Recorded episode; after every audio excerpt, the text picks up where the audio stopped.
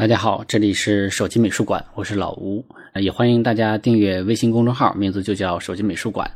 上两期节目我们介绍了博鲁盖尔啊，号称农民画家，但其实呢，他并非农民。本期节目我们介绍的画家呢，是一位真正的农民，也是一位真正的农民画家啊，他就是米勒。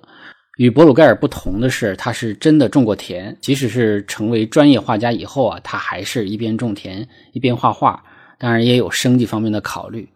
他的画我们都很熟悉。他的农民主题呢，因为符合中国的这个意识形态和价值观，在我们小学的美术书中就看到过。但是现在有没有我就不知道了啊！不知道是不是因为种过地的原因，同样是画农民，他与博鲁盖尔是大异其趣，风格完全不同，让我们看到了农耕生活的另一面。这一面就不是欢乐的，而是悲情的；那不是诙谐幽默的，而是庄严凝重的。不是无忧无虑的，是含辛茹苦的。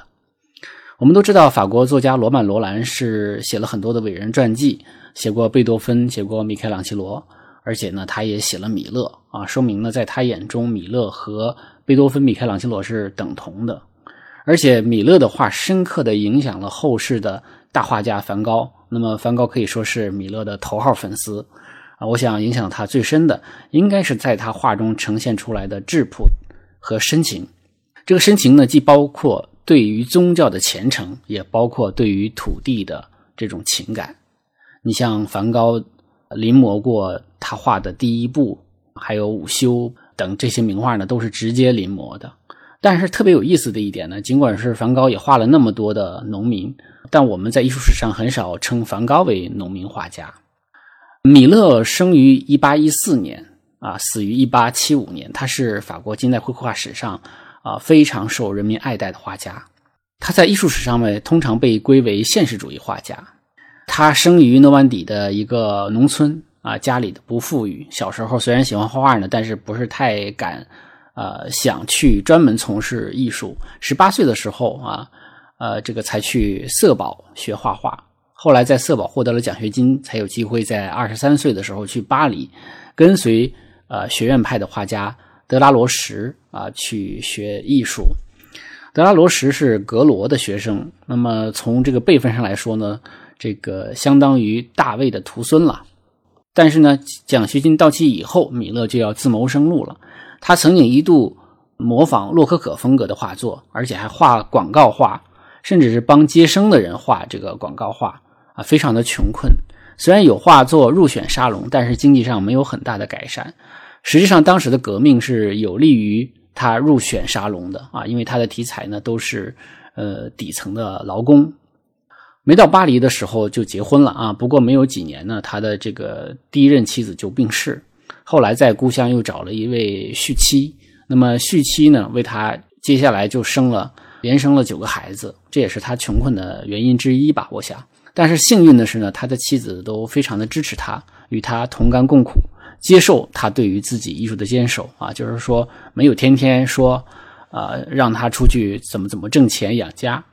他的父亲母祖母都是虔诚的基督教徒。小的时候，他的父亲曾经对着夕阳摘下帽子跟他说：“这夕阳就是神呐！”啊，这种神与自然合一的思想也影响了米勒后来的创作。父亲虽然是农民，但喜爱读书，并且拥有相当数量的藏书，这也让他一辈子呢都有读书的习惯。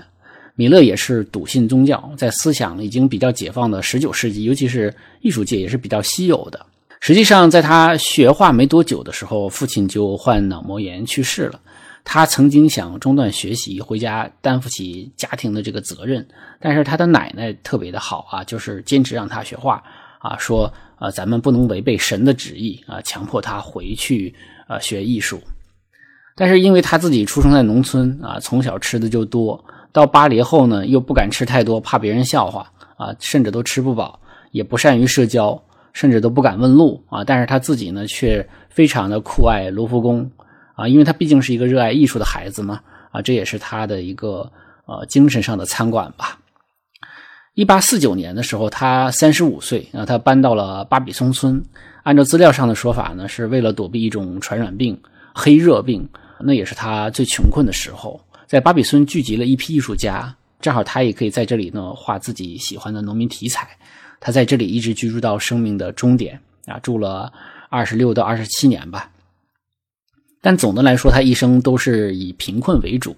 绘画风格呢也不太被认可。晚年的时候啊，就是还好一点啊，尤其是画晚中那年啊，他曾经只剩下两三天的柴啊，就是连就是我们说等米下锅，是等等柴做饭，没有柴了。那么妻子，而且当时还怀孕了，都快要分娩了。他有的时候呢，为了让孩子们吃饱，他曾经自己连续两天不吃饭。啊，有朋友送来救济金的时候，他说：“我的饭都给孩子吃了。”啊，这个太穷了。母亲去世那年，曾经希望他啊返回老家呢，能够看上一眼，但实际上呢，他没有路费啊，错过了与母亲的最后一面。他一度贫困到快要自杀的地步，就是动了这个自杀的念头，就是非常非常穷。巴比松画派有一个画家叫卢梭啊，曾经把他介绍给买画的人，卢梭自己也买。有时候呢，还假装别人的名义来买，其实就是悄悄的来帮助米勒的生活。他在巴比松村一开始居住的农居是石头造的那种矮房子，光线很暗。但是他的主要的定型作品大多数是在这个小破房子里完成的。那么这些农民生活题材呢，并不完全来自巴比松啊，很多来自于他故乡是这个农村生活的一种追忆啊。尽管一些劳动者的形象是巴比松的。所以说，有人就觉得，在米勒的眼中，巴比松其实是故乡的一个替代物。那么提到了巴比松呢，我们就不得不说一下巴比松画派。巴比松啊，位于枫丹白露啊，我在艺术旅行中也介绍过枫丹白露。呃，枫丹白露离巴黎很近啊，但是它同时呢，又又是一个平原，有个小山丘，风景很美。啊，在文艺复兴时期呢，曾经诞生了著名的枫丹白露画派，是法国绘画艺术学习啊，这个意呃意大利学习北方文艺复兴的这么一个成果啊，就是枫丹白露画派。但是巴比松画派呢，则是指十九世纪中期啊，在这里生活的一批画家啊，包括米勒，还有杜比尼啊，还有刚才说的卢梭。这个卢梭呢，不是我们知道的那个大思想家啊，让·雅克·卢梭，而是画家卢梭。那么画家其实还有两个卢梭啊，一个是叫西奥多·卢梭，就是我们说的巴比松的这个。晚一点的那个画家呢，啊，那叫智拙画派啊，叫做亨利·卢梭啊，画的就是很像孩子一样啊，就是很天真的那种，叫亨利·卢梭。那那是比他要晚一些的。那么巴比松画派还有科罗啊，这个我们都知道画的非常梦幻一样啊，还有是特罗扬，还有迪亚兹、杜普勒等等，他们的这个画派呢是受英国风景画家康斯特布尔的影响，大多数用写实的技法画现实的生活和风景，他比较主张对景写生，那么在写生稿的基础上再创作风景画，比较反对学院派画家在室内啊画出来的那种风景画。就是没有这个自然的基础啊，就是学院派的风景画。呃，巴比松的这种对于自然的绘画主张呢，也为后来的印象派的诞生奠定了基础。我们都知道，后来印象派就直接在室外完成作品了。当然，这个巴比松他还是说室外写生，然后回到室内再完成。呃，这是两个派别之间的区别。那么住在乡村呢，当然可以更加方便画自然风景，生活成本也低。啊，也可以躲避政治和经济动荡，甚至是疫病。创作理念上呢，与这个巴黎那种颓靡的风气不同，保持了一个相对纯粹的创作环境。巴比松村风景比较秀丽啊，一边是丘陵，一边是平原，还有长着巨大乔木的枫丹白露森林。这个我们看科罗的画中可能感受更深一些哈。这个聚集了一批不是很成功的画家，卢梭等画家来的要早十几年。但是这个画派基本上是以地理来命名的，就是尽管大家有近似的艺术观，但总体来说还是各有各的特色。除了科罗和杜普勒之外呢，这个巴比松的其他画家都比较穷。随着米勒、卢梭等画家的去世啊，这个巴比松画派也就逐渐的终结了。因为当时的巴黎的印象派已经崛起了，他们的画风更加激进啊，而且呢，印象主义我们都说了，实际上是绘画的革命，就是他们到了一个。一个大的转型时期了。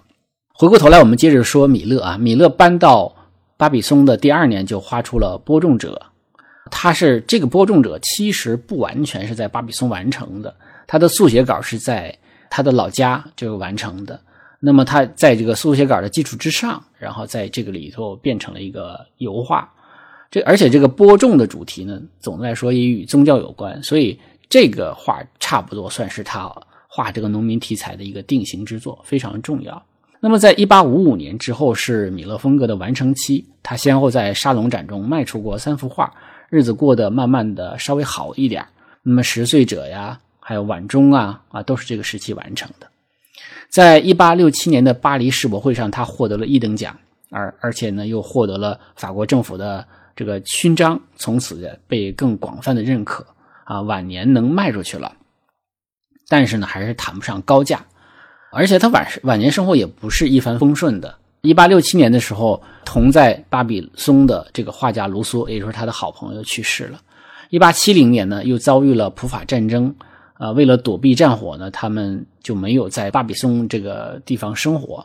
一八七四年，政府请他画一座教堂的壁画，他在画这个草稿的时候咳血病倒，然后就在一八七五年的一月份去世了。当时呢，就把他葬在了卢梭的墓旁边啊，就是跟这个非常重要的一个伙伴吧。去世之后，他的作品价格真是啊节节攀升啊。当然，我们也都知道，很多画家都是这样的，生前是享受不到艺术品的一种金融红利哈。这个，所以要是想从事专业的绘画的话，呃，你可能要有这样的一个意识，就是说你在生前能获得的是你的作品的很少的一部分。而且你的独创，你越独创，你可能在生前获利的可能性就越小。他最爱的是米开朗基罗，然后也爱普桑，还爱这个意大利的早期的这个画家叫马尔蒂尼。他呢非常崇敬浪漫大师德拉克洛瓦。很多批评家认为他的画呢具有很鲜明的意识形态的意味啊，因为他反映的是农民啊劳工这个阶层，所以认为他是个社会主义者。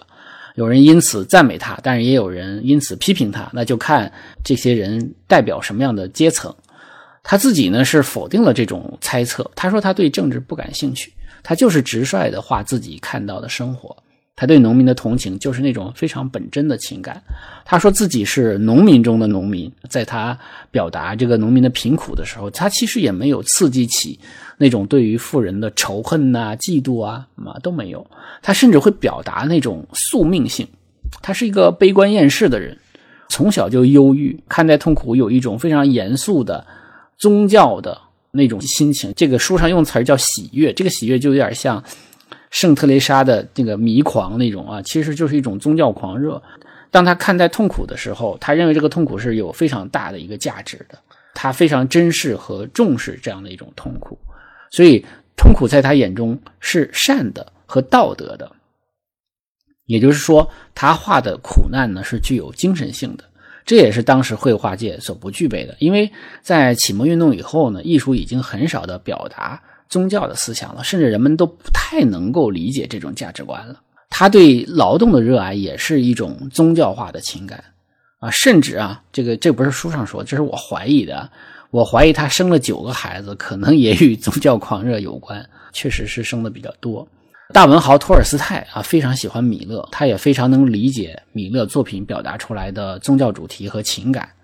英国和美国人呢，都比法国人更能理解米勒，所以他早期的一些作品实际上是被英国人和美国人来购买和收藏的。他自己说：“他说我生来粗鲁，不善奉承，无法接受巴黎创作的客厅艺术。我生为农夫，死了也是农夫，一生居住在自己的土地上，从来不想离开半步。”啊，这也表达了他对土地的一种情感。所以米勒的画基本上不会表现欢乐。总是非常凝重和庄严的，那很少画年轻的男孩，画的女士呢也都是操劳，就是干各种各样的家务活啊或者农活啊。他能够最让人放松的题材，也就是一种家庭的温馨啊，比如说妈妈呃喂孩子吃东西啊什么的，或者人生第一步啊，像这种比较温馨的、比较幸福的那样的一个场景。那么无论男女。米勒一律赋予其劳动，他画的休息也大多数都是劳作之间的小憩啊，比如说我拄着个铁锹在那儿站一会儿，干累了。所以他的人生纲领其实就是劳动。我们再简单说几句现实主义绘画。这个现实主义绘画呢，它就是介于浪漫主义和印象主义之间的。现实主义基本上是在法国一八四八年二月革命左右开始。当时的二月革命的临时政府呢，给予所有的男性以普选的权利，这就让工人呐等这个底层阶级好像有了话语权了，而且艺术开始把视角投向整个社会和生活。啊，另外我们自己可以掐指一算，好像马克思主义这个时候也已经出现了。对吧？你查一下就知道了。共产党宣言也是一八四八年写的，这也是为什么我们很多人认为米勒的画是社会主义的这种意识形态的原因。当然，我们刚才说了，米勒并不是，只是正好与当时的政治环境契合了。那么，现实主义艺术的旗手啊是库尔贝啊，这个我还没有讲过啊，但是这是一个大师。那么，当然还有以这个表现城市底层为主题的画家，叫做杜米埃。然后呢，还有就是。以乡村为题材的巴比松画派，当然就是包括卢梭呀，包括这个呃米勒。另外呢，德国的门采尔啊，也经常画什么炼钢的，什么产业工人，对吧？这也是属于现实主义的。因为我们介绍过，像这个列宾啊所代表的俄罗斯巡回展览画派，其实也是现实主义的，因为他把这个题材的视角呢投向了社会和底层。其实啊，对于咱们中国人来说，这个现实主义的绘画是最最熟悉和最不陌生的了。因为某种意义上讲，现实主义一直是我们官方认可的一种艺术价值观啊。我们的画院体系啊，尤其那种领工资画油画的人啊，他基本上画的都是现实主义的。所以我们在历史书上啊，我强调的是历史书上看到的那些油画，画什么革命历史题材事件的，大多数都是现实主义的。那么，现实主义是一种题材和价值观的归类方式。从技法上来说呢，因为他们都以自然。啊，这个生活呢进行如实创作，所以他们也可以叫做写实主义或者自然主义。如果从技法上就叫写实主义、自然主义；从价值观上来讲，就叫做现实主义。当然，也有的艺术书呢，我觉得比较多事哈，就是把写实主义和自然主义进行进一步的区分，但实际上是很难区分的。所以，经常会有人把这个巴比松画派呢作为写实主义或者自然主义的一个代表。我觉得也没必要再做区分了啊，只是说它有两个不同的译名而已。那么，我们接下来就介绍他的几个主要作品。首先呢，我们简单介绍一下，就是他农民题材绘画的一个起步之作，就是这个播种者。播种者，呃，油画版本呢有两幅啊，一幅在波士顿的美术馆啊，另外一幅呢在这个日本的山梨县立美术馆收藏另一幅。我们在这个播种者看到呢，就是这个播种者穿着靴子，腰上挂着一个种子袋右手啊这个撒种子，然后呢一步一步的向前走啊，大步向前啊，我们可以看到一种走得很豪迈。所以他的这种耕种方法呢，是前面有人撒种子，后面呢让这个马呀用。把这个犁啊，把这个土埋上，所以我们看的画面呢，就是在撒种子的后面，却有一群鸟，对吧？所以也有人说，说这个鸟实际上是想吃掉他撒的这个种子啊，它表达的是一种真实的人与自然的关系。但是呢，我们可以看到这个人呢，整个站在这个画面中啊，顶天立地一样，就是一种所谓的英雄般的比例啊。以往的这种比例啊，这个人物把一个农民画的那么大。画的那么高大是吧？这种比例它一般来说只属于古典的神话人物啊或者历史人物，但是因为当时的法国大兵已经粉碎了旧秩序，农民以大比例的形象出现呢，自然也就引发了争议。但因为它是这样的一个新秩序之下的一种艺术表达，画中的播种者啊，并不是说博人同情，而是说让人觉得赢得尊重，因为它是一种英雄的。那种体谅哈，如果库尔贝是这么画的话，他就是表达他的政治立场，因为他本身是有意识形态的。但是米勒不是，我们刚才讲了，他没有什么意识形态，他只是单纯的去热爱土地和劳动的人。与老一代表达农民的不同在于，他想说的是，这个农村啊不是乐园啊，不是博鲁盖尔呈现出了那样的一个非常欢乐的场景，所以他没有明确的立场。但是呢，在当时的大背景下，这幅画也是展现出画家在潜意识里对于上流社会的一种比较温和的反抗吧，或者叫抗争吧。大文豪雨果就认为这幅画呈现了啊人民创造的一种力量之美，还有其他赞美者说这幅画是用泥土画成的。啊，这个说的还是挺精到的。啊，因为他的画整幅画都有一种泥土的颜色。啊，就人和大地都是一个色调的，人呢还有一种雕塑感，单纯而且比较洗练。呃，接下来我们就重点介绍两幅作品啊，一幅是《十岁者》，也是他的代表作。这个呢是一八五七年画的，尺幅呢是高八十三点五，啊，宽是一百一十一厘米。现在入存在奥赛美术馆。石麦穗啊，它既是一项劳动，也是一个传统。这个石麦穗啊，在麦收的季节啊，地主呢要。允许儿童和妇女在收割完的地里捡拾剩下的，或者说这个车上掉落的麦穗儿。这个传统呢，来自于古希伯来人。当然呢，这也是某种意义上的一种慈善。大意是说，你在你的农场在收获的时候，不能拒绝拾穗者，应该自由的让贫苦的人来拾取落穗，就是落下的这个麦穗，让孤儿寡妇拾取落穗。主是你的神，他会使你的农地取得丰收。意思是什么呢？如果你允许他们，你就能保佑你的丰收；如果你拒绝十岁者进入田地，那么你的这个地呢，在明年就要欠收啊，就要遭受这样的一个厄运。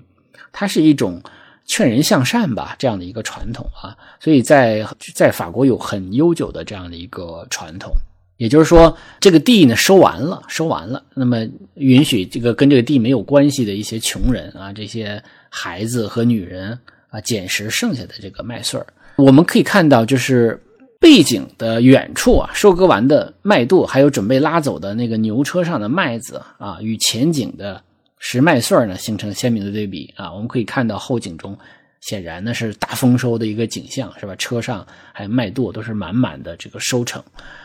从地面上看，可以说这个麦穗是所剩无几的，其实收的很干净了。那么你捡麦穗捡不了多少，那三个人手里的这个残余麦穗，其实也都是一小把。那么在右手边地平线的那里有一个骑马的人，远远的，大概是监工啊，或者说是这个庄园主、地主本人。当然，他监督的并不是拾麦穗的，应该是指。背景中有一群收割麦子的农民，应该是收割完了再捆扎的这样的一个农民。其实我们仔细看的话，在远景的那些颜色灰白跟地平线快要融为一体的，是有很多的农民，是但是很难识别啊，很难识别他他们的那种模糊的众多的表达丰收的和前景中拾麦穗的这个三个女人呢，可以说也是形成了一种对比。刚才我们说了，他在画这幅画的时候，画室是很暗的，而且他也有眼疾。那么，即使是这种很明亮的正午时间，他也是用很暗的调子，但是也是歪打正着，这也成了他的特点。所以呢，用来表达那种肃穆的阳光，也是恰如其分的。而且呢，他的这个画不够亮，我想是因为那时候印象派还没有诞生吧。我们都知道，印象派之后才会有那种对于明亮光线的表达，所以艺术上还没有走到那一步。当然了，我们说，因为他的这样的一种色调，营造出了一种宁静庄严的感觉。圣经故事里有一个女子叫做路德，路德丧夫之后呢，随着婆婆拿俄米迁往伯利恒。在伯利恒的时候，在田里拾麦穗，就认识了前夫的一个亲戚，叫做波阿斯，产生了爱情。她的婆婆也鼓励她再婚，她就跟这个波阿斯结婚了。后来，她跟波阿斯的曾孙就是著名的大卫王了。所以呢，拾麦穗的女子实际上是一个圣经的典故，也是非常经典的一个绘画题材。普桑啊、海耶兹啊这些大画家都画过。但是呢，因为大革命后的绘画宗教题材越来越少，那么米勒的这幅画呢，虽然说主要是画劳动的人，但是石麦穗的这样的一个主题也暗合了某种宗教主题和宗教意涵。这幅画显然呢，它不只有宗教意味，它还有道德意味，它里面也包含了一种啊颗粒归仓啊，或者叫做我们中国人都理解的一个诗，叫做谁知盘中餐，粒粒皆辛苦的这样的一种道德教化。啊，那是一个革命的时代，所以也是一个歌颂底层人民的时代。所以罗曼·罗兰对这幅画的解释说，这三位农妇就是法国的美惠三女神，他是这么去解释的。但是虽然说这个有点过度阐释，但其实我们想想也不乏合理性啊，对吧？就尽管米勒可能是否认这样的一种表达，但是米勒眼中如实的呈现，在其他人眼中看起来可能就是一种赞美和歌颂。我们看这个画哈，这构图方面呢，一个是这个地平线是位于这个画高度的四分之三的地方，所以就地面呈现的比例是很高的，这是对土地的强调。而且米勒的画中这样的一个比例是非常常见的。另外呢，三个人的布局它是符合黄金螺旋线的古典主义式的构图。一般这个螺旋线从红色的头巾的这个头部啊旋向啊蓝色头巾，然后再旋向右侧的这个。弓起身子的这个农妇，它就形成了一个螺旋线，而且还有一个比例啊，就是红色头巾的这个地方是整个画的黄金分割点，那么蓝头巾又是红头巾与左边界的黄金分割点，而黄色头巾也就是右侧的这个啊，又是红色头巾与右边界的黄金分割点，像个绕口令啊，就是它用了三个黄金分割点，所以呢，这个我们某种意义上讲。就是他用了一个非常学院派的、非常非常古典主义的一种构图方式，所以它使得画面的感觉是非常平衡和稳定的，而且还存在着一种精心算计出来的韵律，所以我们看起来会觉得很舒服。但是我们不知道这个舒服的原因是什么，实际上都是它是非常符合古典主义绘画的一种构图的方式。人像的处理依依然是一种大比例的雕塑式的，对于。这个农业的劳动，他表达的是非常专业的，因为他自己就是农民，所以他画这种持麦穗啊，什么所有的劳作都是非常准确的。他的这个色调是黄色、棕色、灰色的，那么比较平凡，但是比较庄严。有的说法就是米勒将悲惨生活崇高化，他用的是一种非常大气的调子，他来画这种农村的主题。这个，所以他也是用呃原来认为是画大题材的绘画中色彩的调子来画这种比较接地气的现实生活啊，甚至是悲苦的农民。那么人的着装呢，也让天气显得并不是那么的清爽，不是那么的炎热啊，而且远处呢有灰蒙蒙的天空，虽然是以暖色调为主，但是反倒有一些微凉，那么也让画面有一种悲情的质感。毕竟啊，我们说法国的麦收，它一般都是在夏天啊，在七月份，也不可能需要穿这么厚的衣服。但是它可能是出于一种对于情感上的表达的需要，所以它让这个人穿的稍微厚一点儿啊，能够表现出的这样的一种质感。那么这种色彩的表现，我们认为当然是主观故意为之的，也应该与这个呃米勒房间的光线比较暗，可能也有一定的关系。就刚才我们讲过的。呃，人物的造型都是粗壮的农妇啊，这样的一种感觉，弯下去的身体也是追求比较精准的，而不是唯美的。这就跟后来布格罗画的那种田园美少女完全不一样了，对吧？那个就比较甜俗了。而且呢，就是这幅画跟呃播种者是一样的，都是都是追求一种比较有体量的造型。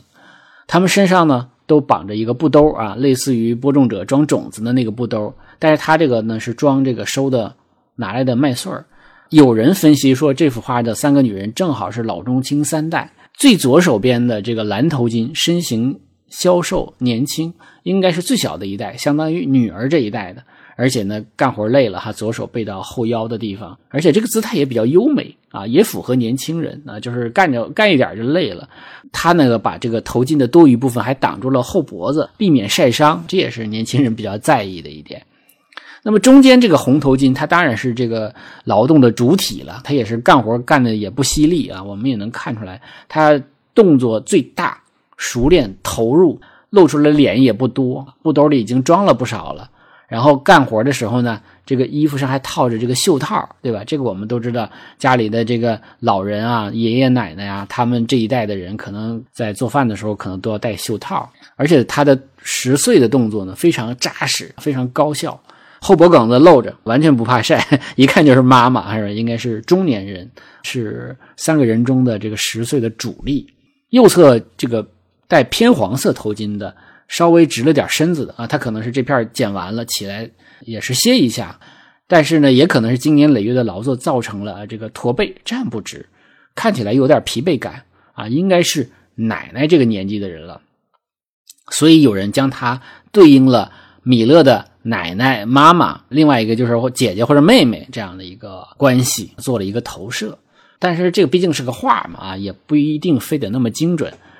不需要去索引和考据啊，这个就没有意义了。还有人认为呢，就是他弯下去的这个腰不只是一个劳动的动作，它也是一个社会地位卑微的一种暗示。从色彩上来说呢，因为他们的这个三个女性最主要的区别就是这个头巾的颜色。那么有红色的头巾，有蓝色的头巾，还有中间的这个，如果说是妈妈哈，那么她的衣服衣袖上呢是白色。所以呢，红蓝白也是法国国旗的国旗色，而且这种颜色呢饱和度比较高，也是比较亮眼的。因为整个的色调呢都属于偏中间色的多一点，就不会有那种很很饱和度很高的颜色。所以这个头巾呢，它就很容易把人的注意力吸引过来了。两个弯下去的这种姿态也比较接近于我们说的三角式的构图，而且这种弓下去的身子呢，与远景中的那种麦草垛。前后呼应，右侧的这个被认为奶奶的人物啊，他抬起的头啊，正好与地平线是持平的。啊，他没有穿过地平线，他就在这个地平线之下，所以这样的三位主角呢，都在地平线之下，就使得主角这三个人与土地有融为一体之感，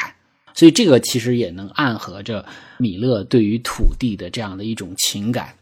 而且奶奶这个弓着的身体啊，也与后边。远景中真正意义上做收割的呢？我们说这个真正意义是指那个他们是收割的啊，他们是雇农，他们是为农场主服务的，所以跟他们连在了一起，当然也是一种呼应，也是一种表达，也是一种信息的连接啊。这也是在这个经典的学院美术上比较常见的一种处理方式了。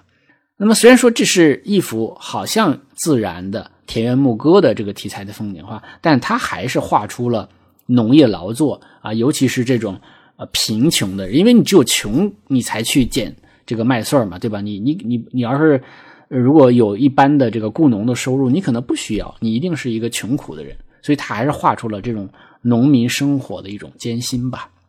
另外还有一幅非常重要的画，叫做晚钟啊，也有叫做晚祷，就是祈祷的祷啊。我之前呢经常叫晚祷，叫习惯了。啊，因为我第一次看的这幅画呢，是在上海世博会的法国馆，当时，呃，法国馆呢从奥赛拿来了七件艺术品啊，其中有六件是名画。现在回过回过头去想一想，真的是件件都是名作啊，就包括这个晚钟这幅画。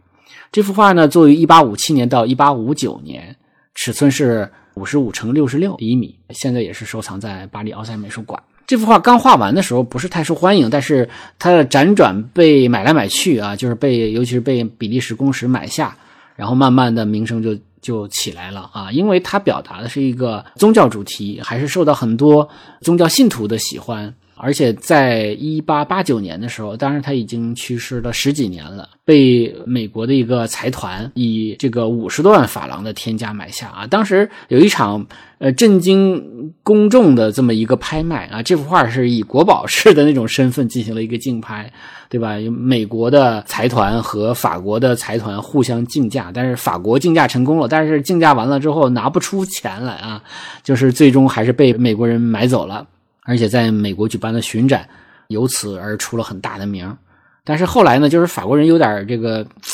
怎么说呢？不服气啊，还是买了回来。呃，有一个企业家买了回来，而且捐给了当时的卢浮宫。所以这幅画最后还是留在了法国。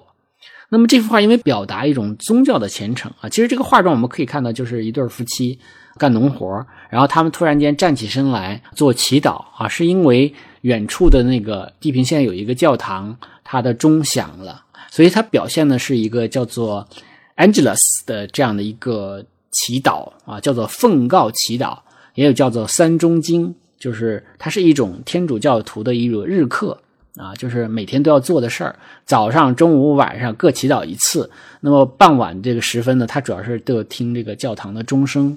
然后念诵祷文，感谢天主。啊，而且这个因为三中经呃，这个奉告祈祷的英文名字叫叫做 Angelus，Angelus，你看我们听着就知道他是天使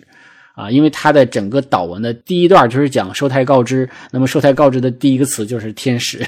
所以他他实际上就是用 Angelus 来代替啊整个这个祷词的一个作为一个标题吧。那么实际上他就是做一个祈祷的功课。